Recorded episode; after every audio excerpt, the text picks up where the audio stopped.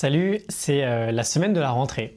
Donc j'aimerais m'adresser aux étudiants, enfin pas seulement, euh, je vais m'adresser aux vrais étudiants en école ou à l'université, mais aussi à toi si jamais tu es dans cet état d'esprit de, euh, de rester un étudiant toute ta vie et d'apprendre continuellement. On va faire 3-4 épisodes en compagnie d'un auteur que j'adore, Cal Newport. c'est l'un de mes professeurs favoris, c'est l'auteur du fameux Deep Work dont on parle souvent.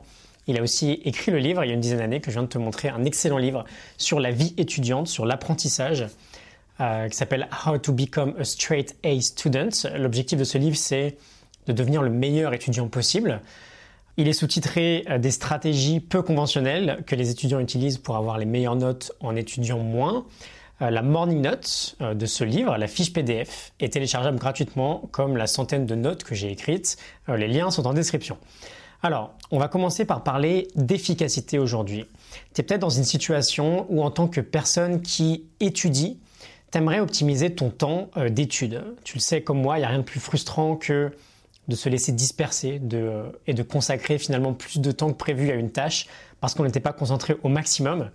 Et donc, Cal Newport, sur ces sujets d'efficacité, nous apporte quelques connaissances, euh, entre autres le fait que euh, prétendre pouvoir travailler efficacement de nombreuses heures consécutives, comme on le fait souvent, c'est une grosse bêtise.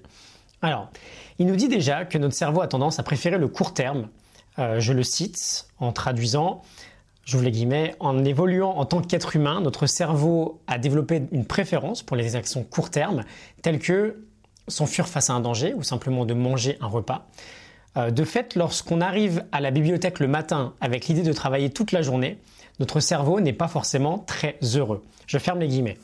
Il nous dit aussi que plus on essaie de travailler longtemps, plus notre capacité de concentration diminue, ça paraît évident, et euh, bah, plus on se fatigue en fait, et on succombe plus facilement aux distractions. Et donc ça nous apporte une première règle, quand on veut réviser ou quand on veut simplement étudier, comme je te l'ai dit, ça euh, nous arrive souvent de faire des gros rushs juste avant les examens, alors que c'est plutôt par euh, petits morceaux qu'on pourrait être les plus efficaces. Il nous dit que vouloir réviser toute une journée, c'est faire du pseudo-travail. Je te le répète, vouloir réviser toute une journée, c'est faire du pseudo-travail, c'est faire du travail superficiel. Pourquoi? Parce que le travail produit est égal au temps passé à travailler, multiplié par notre intensité de concentration.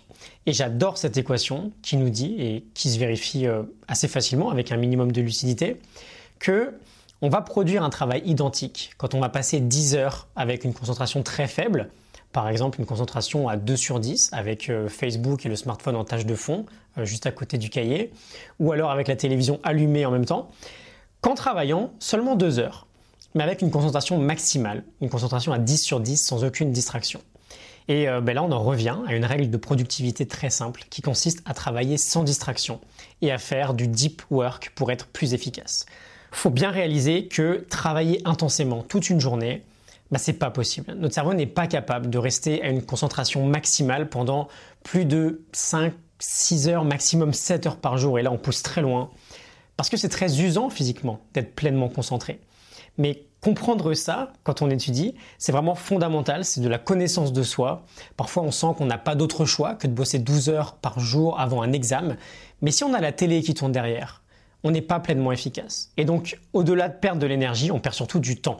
Et Cal Newport insiste bien sur le fait que ceux qui ont les meilleurs résultats en université ou en école, euh, mais qui ne sont pas débordés au quotidien, ont parfaitement compris ce phénomène et ils ont appris justement à optimiser à la perfection leur petite période de travail disponible pour s'éviter des journées entières de révision qui sont parfois inefficaces. Voilà, je te laisse réfléchir là-dessus, notamment si tu es euh, un adepte des journées de révision qui durent 10, 12, 14 heures. Pense bien à cette formule. Temps, euh, travail produit pardon, est égal à temps passé multiplié par l'intensité de concentration. Euh, j'espère que ça peut t'aider. Je te retrouve euh, demain pour un nouvel épisode. La morning note du livre How to Become a Straight A Student de Cal Newport est téléchargée en description. Pardon. Euh, je te dis à demain. Salut.